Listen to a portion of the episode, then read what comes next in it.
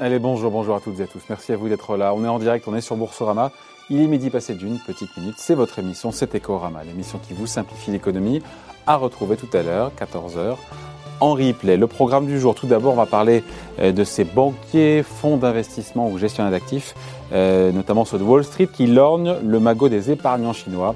Explication avec Philippe Escande du Monde dans quelques instants. Juste après, on parlera de la BCE en se demandant si euh, Christine Lagarde n'est pas en train de faire un tapering sans le dire publiquement.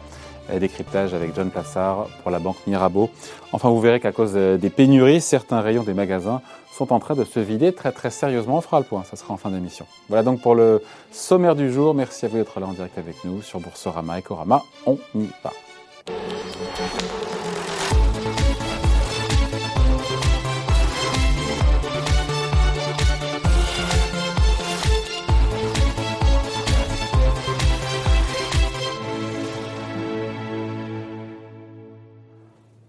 Alors c'est un, magot euh, sur lequel lorgnent les banquiers de Wall Street, l'épargne des ménages chinois. Bonjour Philippe.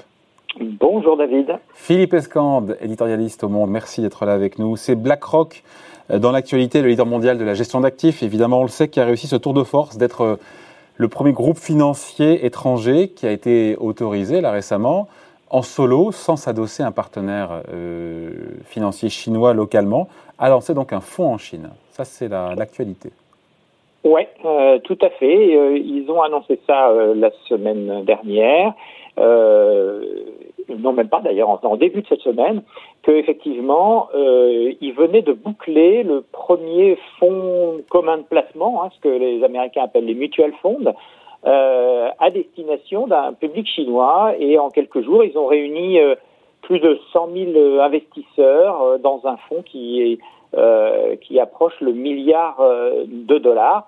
Euh, c'est effectivement la première société étrangère qui est autorisée à proposer un produit d'épargne aux Chinois. Alors c'est intéressant à, à, plusieurs titres. D'abord parce que on sait que la Chine a un très gros problème démographique. Hein. Que à la suite euh, des, politiques euh, antinatalistes euh, de, ces dernières décennies, eh bien, le nombre d'enfants a chuté fortement et donc, par définition, le nombre de retraités en proportion augmente de façon considérable. Et il y a toute une classe moyenne, notamment de Chinois, qui arrivent proche de la retraite et qui se demandent combien ils vont toucher en retraite. Et tous ces gens-là, potentiellement, euh, ce sont effectivement euh, un public euh, important pour les gestionnaires d'actifs, hein, dont l'essentiel du, business consiste quand même à, emprunter sur de très longues périodes pour fournir euh, les, les, retraites euh, aux, classes moyennes. Euh, il y a donc un très très gros marché de, de, de, ces fonds mutuels qui est en train de, s'ouvrir en Chine et évidemment ça aiguise les, convoitises et donc on, apparemment d'autres grands gestionnaires sont sur les, les rangs. Il y a Fidelity, il y a Goldman Sachs aussi. Voilà, tout, tout à fait. alors c'est vrai pour les fonds mutuels. Donc Fidelity a, obtenu une licence et va donc proposer ses propres produits.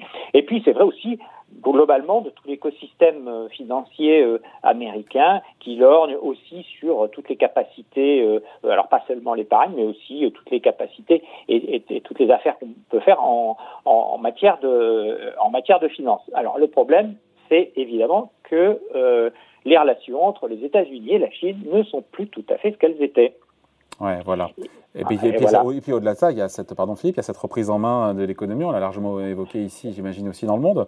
Euh, reprise en main de l'économie par Pékin, par Xi Jinping, euh, tour de vis contre la tech chinoise, on l'a vu, euh, qui pour, pourtant pourrait un petit peu effrayer les investisseurs, les financiers étrangers. Quand on voit le décrochage des cours, pardon, mais d'Alibaba, on a Tencent, Didi, enfin l'équivalent du Uber chinois, ça devrait un petit peu piquer, non? Tout à fait. C'est exactement ce que je voulais dire. C'est-à-dire que euh, il y a d'abord eu euh, la guerre commerciale initiée euh, par Donald Trump, et puis récemment, comme en retour, eh il y a des initiatives de Xi Jinping qui sont intervenues. Alors, elles directement sur les entreprises chinoises et ça sonne comme une reprise en main. Alors ça a commencé il y a tout juste un an avec l'interdiction de la mise en bourse de Ant Financial, la filiale d'assurance d'Alibaba, c'était une énorme euh, introduction en bourse, 30 euh, milliards de dollars, donc quelque chose qui ne s'était jamais vu. Euh, et ça a été stoppé quelques, jours avant. Et puis ensuite, comme vous l'avez dit,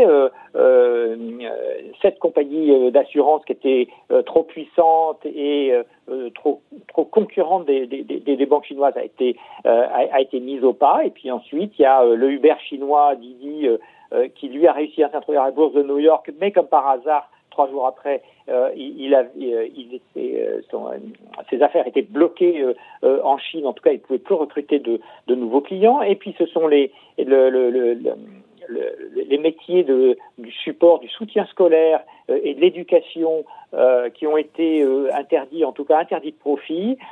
plus récemment encore, les jeux vidéo, où on sait que les, les, les Chinois sont, sont, leaders mondiaux, notamment avec Tencent, et qui est là effectivement également euh, il y a eu euh, euh, non pas interdiction mais enfin si quand même puisque le gouvernement chinois a interdit aux enfants de jouer aux jeux vidéo pendant la semaine. C'était quand même pas plus de trois heures par semaine.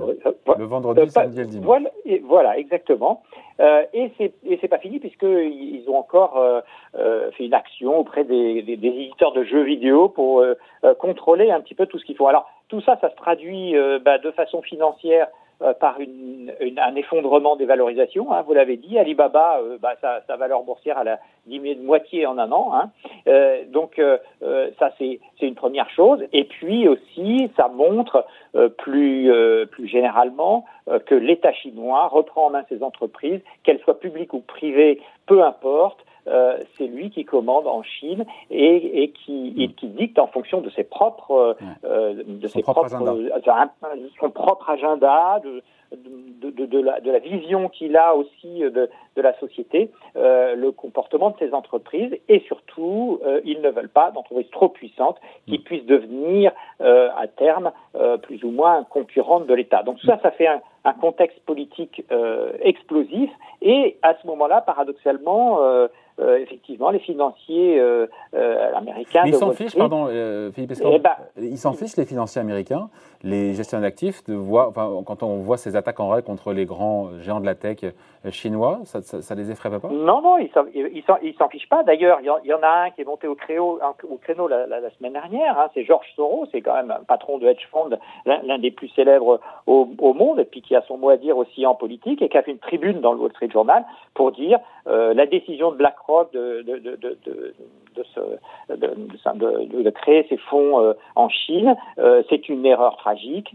Euh, il ne se rend pas compte que l'État chinois a changé, que c'est désormais la guerre avec les États-Unis et que, Xi Jinping va utiliser les entreprises à, ses, à ses propres fins. C'est donc une mauvaise idée à la fois pour les investisseurs parce qu'on ne peut plus maîtriser les, le, le, business de ces entreprises et leur valorisation, et c'est aussi une mauvaise chose pour la, pour la démocratie carrément. Et évidemment, BlackRock euh, a répondu euh, à, à, cette attaque en règle hein, euh, euh en disant mais non, euh, il y a encore 600 milliards d'échanges de, biens et de services entre la Chine et les États-Unis cette année, enfin et, chaque année, et donc nous nous contribuons à l'interconnexion de ces deux économies, ce qui est également très important. Et d'ailleurs, le, le patron de BlackRock au début de l'année avait dit non, les financiers euh, notamment américains, doivent augmenter euh, leur exposition euh, en Chine mm.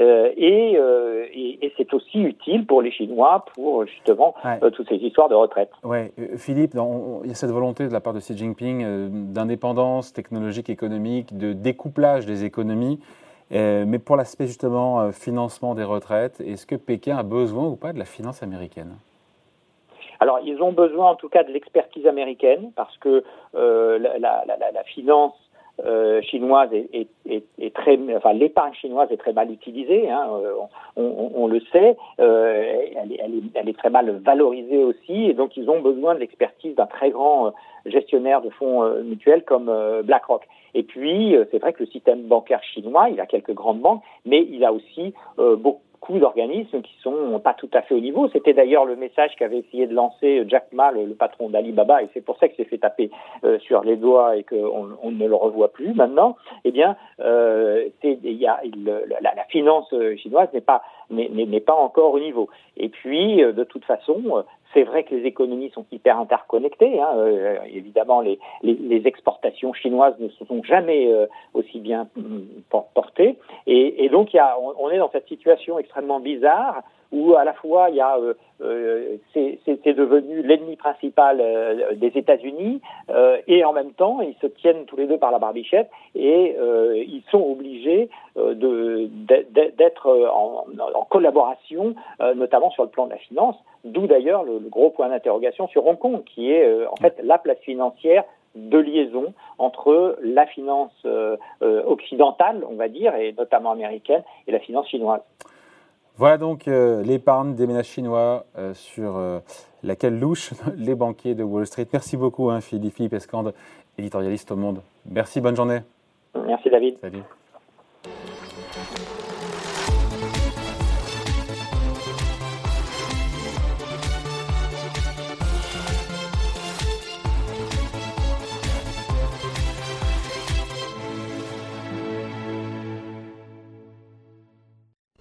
Midi passé de 12 minutes, toujours en direct sur Boursorama. C'est la suite d'Ecorama, l'émission qui vous simplifie l'économie.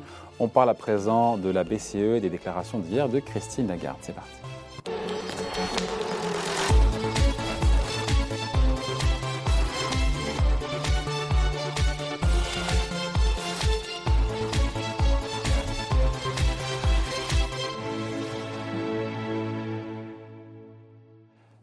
La BCE va donc réduire ses achats d'actifs. Bonjour John.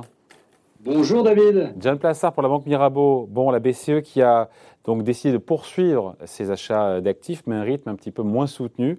Est-ce que c'est quand même pas un petit peu un tapering qui ne dit pas son nom? Bah écoutez, on joue un peu sur les mots. Bah on joue un peu sur les mots là parce que euh, parle d'un recalibrage. Voilà, je me suis dit effectivement, elle joue un peu sur les mots hein, parce que dans les faits, c'est un, un, peu un tapering, un recalibrage, non? Alors, euh, écoutez, euh, ça dépend ce que ça veut dire, parce que normalement, lorsqu'on parle d'un tapering, donc à réduction des rachats d'actifs, comme on pourrait le faire, comme pourrait être annoncé à la fin de l'année euh, aux États-Unis, eh bien, on parle d'une réduction d'un certain nombre et d'un certain nombre de rachats d'actifs. C'est-à-dire que aux États-Unis, ça pourrait être 15 milliards par mois exactement. mais ici, il n'y a pas un nombre qui est donné. On parle de recalibrage on parle de flexibilité. Et donc ici, qu'est-ce qu'on constate? C'est que ce euh, programme de rachat d'actifs qui doit s'arrêter normalement en, euh, mars. de l'année prochaine, eh bien, continuera jusqu'en mars. Mais il y a une chose très importante à rappeler ici, David, parce que c'est évidemment, on joue sur les mots. Il faut voir que normalement, la Banque centrale euh, européenne pardon, achète pour 20 milliards d'euros d'actifs par semaine. Donc ça fait 80 milliards par mois. Mais si vous prenez le mois d'août, c'est pas 80 qui ont été achetés, mais 65 milliards. Donc on voit ici que cette fameuse, ce fameux recalibrage, cette fameuse flexibilité hmm. a déjà eu lieu par le passé et que non, je vous coupe bien parce qu'en fait, c'est intéressant parce que ces 80 milliards, en fait, n'ont jamais été 80 milliards tous les mois. En fait, ce que m'expliquait Jean-Claude Trichet hier, qui était là, c'est qu'il me disait, mais l'enveloppe, c'est 1850 milliards d'euros sur l'ensemble du programme d'urgence pandémique, mais que derrière chaque mois, effectivement, ça pouvait varier autour de 80, mais c'est jamais du 80 pile poil. Exactement, au contraire des États-Unis, hein, où là on est dans un chiffre qui est donné, un chiffre très précis qui est de 120 milliards de dollars par euh, mois. Ici, on joue, alors je, me répète, hein, mais on joue vraiment sur les mots, David, et j'ai beaucoup plus l'impression que cette flexibilité, ce recalibrage, comme elle appelle, elle ne veut absolument pas le dire tapering, parce que là, on aurait eu euh, une tension sur l'euro et une tension sur les bons du Trésor européen, eh bien, c'est plutôt l'idée de dire ici qu'on donne un petit sucre, je dirais, pour les membres de la Banque Centrale Européenne qui voudraient que ce recalibrage ou cette réduction d'actifs arrive largement avant euh, le, mars 2022. Donc c'est une petite victoire des faucons quelque part. Alors euh, c'est une petite victoire des Faucons, tout à fait. Euh, alors et, c'est drôle de dire que ça se joue sur un mot, puisque c'est ce fameux mot recalibrage. Elle a dit non, c'est pas un tapering, c'est un recalibrage. Mais on sent bien que, vous savez, on en a déjà assez parlé, David, au sein de la Banque Centrale Européenne, vous avez les gens dits des pays du Nord, avec l'Allemagne en tête, et les gens euh, dits des pays du Sud, avec l'Espagne, l'Italie et la France. Et là, on voit ici que la pression qui a été mise euh, par les Allemands notamment pour essayer de réduire ces rachats d'actifs, eh bien, ça commence à porter ses fruits. Et donc, ici, il ne faut pas croire que ce qu'elle nous a dit hier veut dire que c'est un programme qui va s'arrêter avant son échéance. Et surtout, ce qu'il faut rappeler ici, c'est que vous avez d'autres programmes. Vous n'avez pas seulement le PEPP e qui a été mis exprès pour cette crise pandémique, mais vous avez l'APP qui a été mis en place, euh, qui a été renégocié, reconduit en 2019, et là on parle de la crise de 2010, et vous avez aussi le fameux TLTRO qui est des sources de financement pour le secteur bancaire et des facilités de paiement et d'emprunt pour le secteur bancaire. Donc on voit ici que on est vraiment en train de, euh, vous l'avez dit, euh, c'est une petite victoire pour les faucons, mais pas sur les faits. Parce que sur les faits, on a déjà vu que cette flexibilité qu'il y avait sur ces 80 milliards par mois avait déjà été déclenchée ces précédents mois. Et c'est parce qu'il y a cette flexibilité, euh, John, que Christine Lagarde n'a pas donné de montant, de montant précis, en disant on va passer à 60, 70 milliards d'euros de rachat d'actifs par mois parce qu'ils sont flexibles. Mais dans les faits, c'est un, un, recalibrage qui ressemble quand même un petit peu à un tapering. Alors voilà, tout à fait. alors on peut le dire tout en sachant comme je l'ai dit avant, qu'il y a d'autres programmes qui sont là. Et il y a une des choses qui est très importante euh, de dire, très importante de dire, c'est qu'à la fin, imaginons que ce soit la fin en mars 2022, donc ils peuvent le repousser, mais en mars 2022, l'autre programme qui est l'APP, euh, qui est un programme qui a été, comme je disais, mis en place après la crise de 2010, eh bien, celui-là potentiellement peut être augmenté même si le PEPP était annulé. Donc on voit ici qu'il y a une flexibilité en fait sur tous les programmes et foncièrement, mm. imaginez aujourd'hui que la fin des rachats d'actifs c'est pour demain, c'est faux. Donc ici, il faut faire attention. Oui, en, mars 2022, on passera pas tout d'un coup à zéro parce qu'il y aura le programme APP qui pourrait augmenter. Mais pour l'instant, ça reste flou. Pardon. Euh, on se parle, ce qui va se passer à partir du mois de mars, je pense que d'ici décembre, on, en saura un peu plus. Hein. Tout à fait, mais il ne faut pas oublier une chose ici, David, qu'on oublie souvent de dire parce qu'il y, y, a, ce terme tapering en Europe qui a été mis en avant, c'est que logiquement, et comme on le voit au niveau euh, économique, la, la, zone euro a un cycle économique de retard sur les États-Unis. Qu'est-ce que ça veut dire? Ça veut dire d'imaginer ici, à travers ce qu'a dit Christine Lagarde hier, que la Banque Centrale Européenne pourrait monter ses taux, parce que c'est ça en finalité, monter ses taux avant les États-Unis, avant la Fed. Mm. Et je vous rappelle que euh, on parle d'une augmentation de taux aux États-Unis qui est plutôt en 2023. Ben ça c'est faux parce que on a quand même pas mal d'interrogations ici. On a toujours euh, en, zone euro notamment, eh bien, euh, des, des, des cette pandémie, ce nouveau variant qui empêche l'économie de, de redémarrer, etc et qui est plus drastique qu'aux États-Unis. Et on sait très bien que la clé ici, c'est l'inflation. Euh, oublions pas, David, que c'est le mandat principal de la Banque Centrale Européenne, c'est la stabilité des prix, c'est-à-dire l'inflation, essayer de la garder autour de 2%, même si elle peut euh, overshooter, ce ça, aller au-dessus.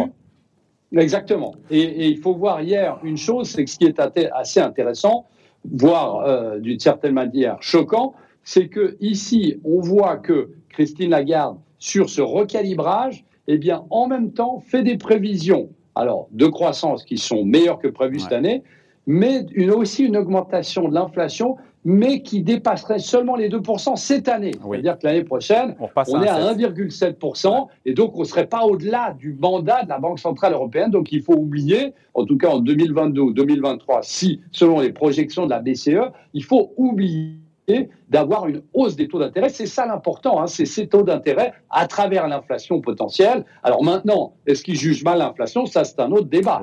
Mais aujourd'hui, théoriquement, eh bien, on est dans une situation où on n'est pas, on parle pas de hausse de taux d'intérêt. Ouais, D'autant que Jean-Claude Trichet, qui était là hier, euh, me disait que sur l'inflation globale, on est à 3% en zone euro, là où les Américains sont à 5 et quelques, mais que sur l'inflation sous-jacente, on était en dessous de 2, je crois, je crois, à, 6, à 7%. Donc c'est bien moins dramatique. Là, les Américains sont, je crois, à 4 d'inflation sous-jacente. Voilà, Donc tout à la fait. pression, les pressions inflationnistes ne sont pas du tout les mêmes de part et d'autre de l'Atlantique.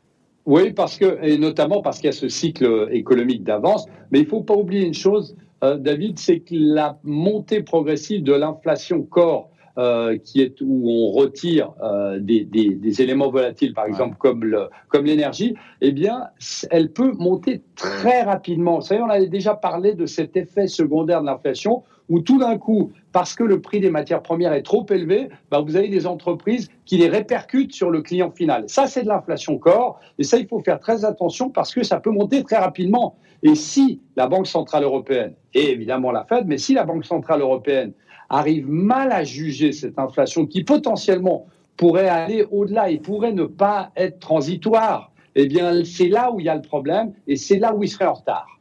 Juste un petit mot, parce que euh, pour parler des marchés, de l'impact sur les marchés, euh, elle a réussi ce tour de force quand même, Christine Lagarde. Euh, les marchés ont quand même au final bien accueilli une légère réduction de l'intervention de la BCE au travers de ses rachats d'actifs.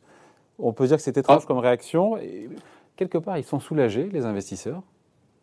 Alors, ils sont soulagés parce que je pense qu'il y a un terme euh, qu'il faudra retenir, c'est la flexibilité. Qu'est-ce que ça veut dire? Ça veut dire qu'elle peut faire ce qu'elle veut.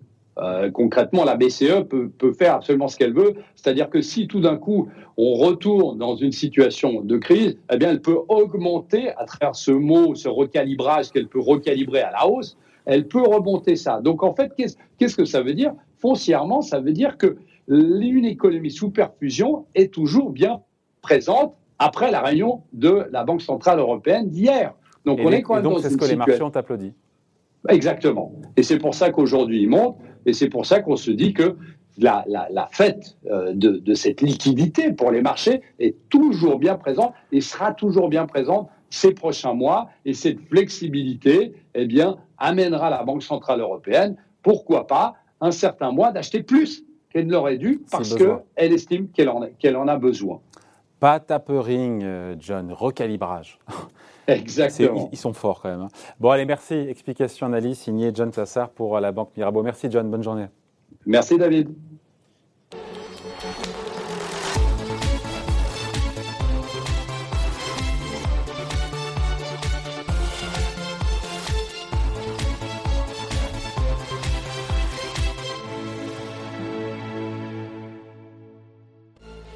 Midi passé de 23 minutes, toujours en direct sur Boursorama. C'est donc la suite, bientôt la fin de votre émission Ecorama, l'émission qui vous simplifie l'économie. Euh, on parle des pénuries, c'est pas nouveau. Vous allez voir que dans certains rayons, certains rayons de magasins, on commence un petit peu à avoir les rayonnages se vider. Explication maintenant.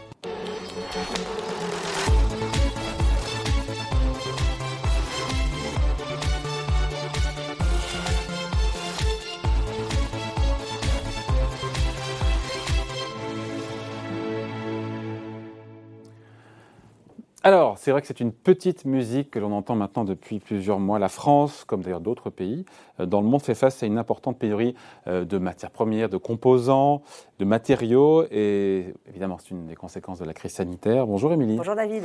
Bon, ces problèmes d'approvisionnement, ils ne sont pas nouveaux. On en parle beaucoup ici et ailleurs. Mais en cette rentrée, pour le consommateur que nous sommes tous, ça commence un petit peu, on commence à le sentir très concrètement dans notre quotidien Alors, il faut déjà dire que les enseignes sont plutôt discrètes sur euh, le sujet. Hein. Euh, L'idée, c'est de évidemment pas affoler le client pour pas accentuer le phénomène, mais c'est vrai euh, que ces pénuries commencent à se faire sentir dans des secteurs très variés. Alors, on va pas revenir sur les pénuries de semi-conducteurs qui affectent le secteur auto depuis un moment déjà. Vous oui. en avez suffisamment parlé. Et c'est vrai que, d'une manière générale, les clients sont quand même prêts à attendre, à patienter plusieurs mois avant, de, avant leur prochaine acquisition, ce qui n'est pas forcément le cas d'autres secteurs qui, là, affectent vraiment notre quotidien, vous l'avez dit. Bon, on va passer, Emilie, en revue ces, ces différents secteurs.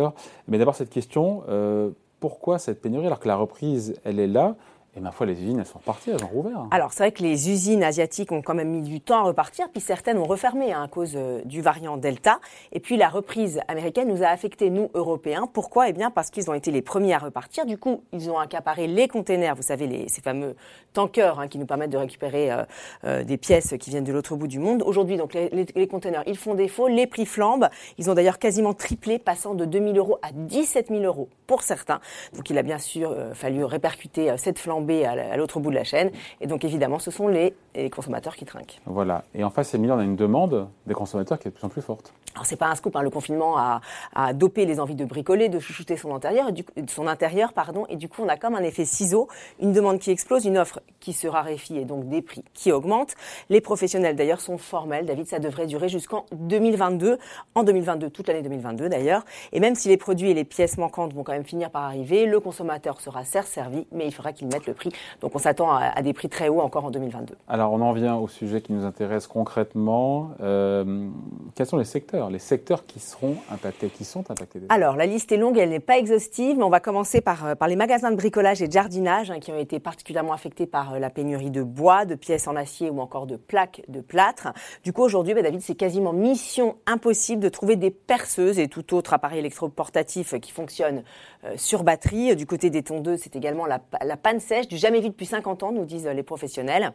Euh, idem pour les plantes aromatiques, rosiers et autres fruitiers qui sont partis comme des petits pains hein, depuis le début de la crise. Du coup, aujourd'hui, les étals sont quasiment vides ou alors les prix sont vraiment très chers. Les vélos, évidemment, alors ça, on en a beaucoup parlé, hein, sont devenus bah, une denrée rarissime avec l'engouement qu'on lui connaît depuis euh, plus d'un an. Euh, donc, il faut, euh, chez Decathlon, par exemple, compter entre 4 et 6 mois d'attente avant de pouvoir en dégoter un. Et il faudra payer 10% plus cher votre vélo en raison de l'envolée du cours de l'aluminium. Enfin, les magasins d'aménagement de la maison ne sont pas plus épargnés. J'ai envie de vous citer Ikea, la principale enseigne où tout le monde va. alors, effectivement, les produits phares de la marque sont quasi introuvables. Euh, par exemple, l'armoire coulissante Klepstad, euh, que tout le monde s'arrache, eh bien, on ne la trouve plus ni sur le site, ni dans les magasins physiques. Pas de publicité déguisée pour non. personne, évidemment. Il y a aussi le secteur, euh, parce qu'il y a Noël qui va approcher, le secteur des jouets qui, qui pourrait souffrir, Émilie pour le coup. Ben oui, faute de plastique et de bois, certains jouets commencent déjà à manquer et ça risque d'être pire pour les fêtes de Noël. Alors, avis aux fans de la, du célèbre dessin animé Pas de patrouille, a priori, il ne devrait pas y avoir de jouets euh, issus de, de, des, produits, des produits dérivés voilà, issus du, du, du, célèbre dessin animé. Pourquoi? Parce que ces, ces, jouets sont fabriqués en Inde. Et euh, ben, en Inde, l'Inde, on le sait, est particulièrement touchée par le variant Delta. Donc, elle a dû fermer ses usines. Donc, je vous, je vous ai cité pas de patrouille, mais il y en a plein d'autres des jouets comme ça. Et puis, si votre enfant est un petit peu plus âgé, si c'est un ado et qui vous demande des, des, la dernière marque de, de, basket à la mode, hein, je ne donnerai pas de nom, virgule, ça va être compliqué aussi. Pourquoi Parce qu'effectivement, en Asie du Sud-Est, beaucoup de beaucoup d'usines ont dû, ont dû refermer à cause, à cause des nouvelles contaminations. Alors, pour l'instant, les magasins de, de, de basket sont formels. Ils ont encore du stock. Euh, Jusqu'à quand, on ne sait pas, mais en tout cas, les prix, eux, flambent. Voilà, merci beaucoup, Émilie. Ces rayons de magasins qui commencent parfois un petit peu à se vider. Merci, bon, bon week-end. Week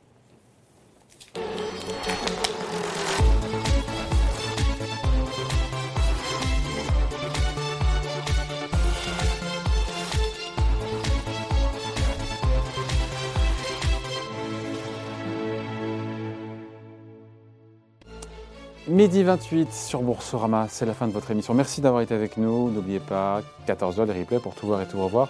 Lundi, c'est Antoine Joutot, le directeur général du Bon Coin, qui sera avec nous notamment à partir de midi. Très bon week-end et à lundi.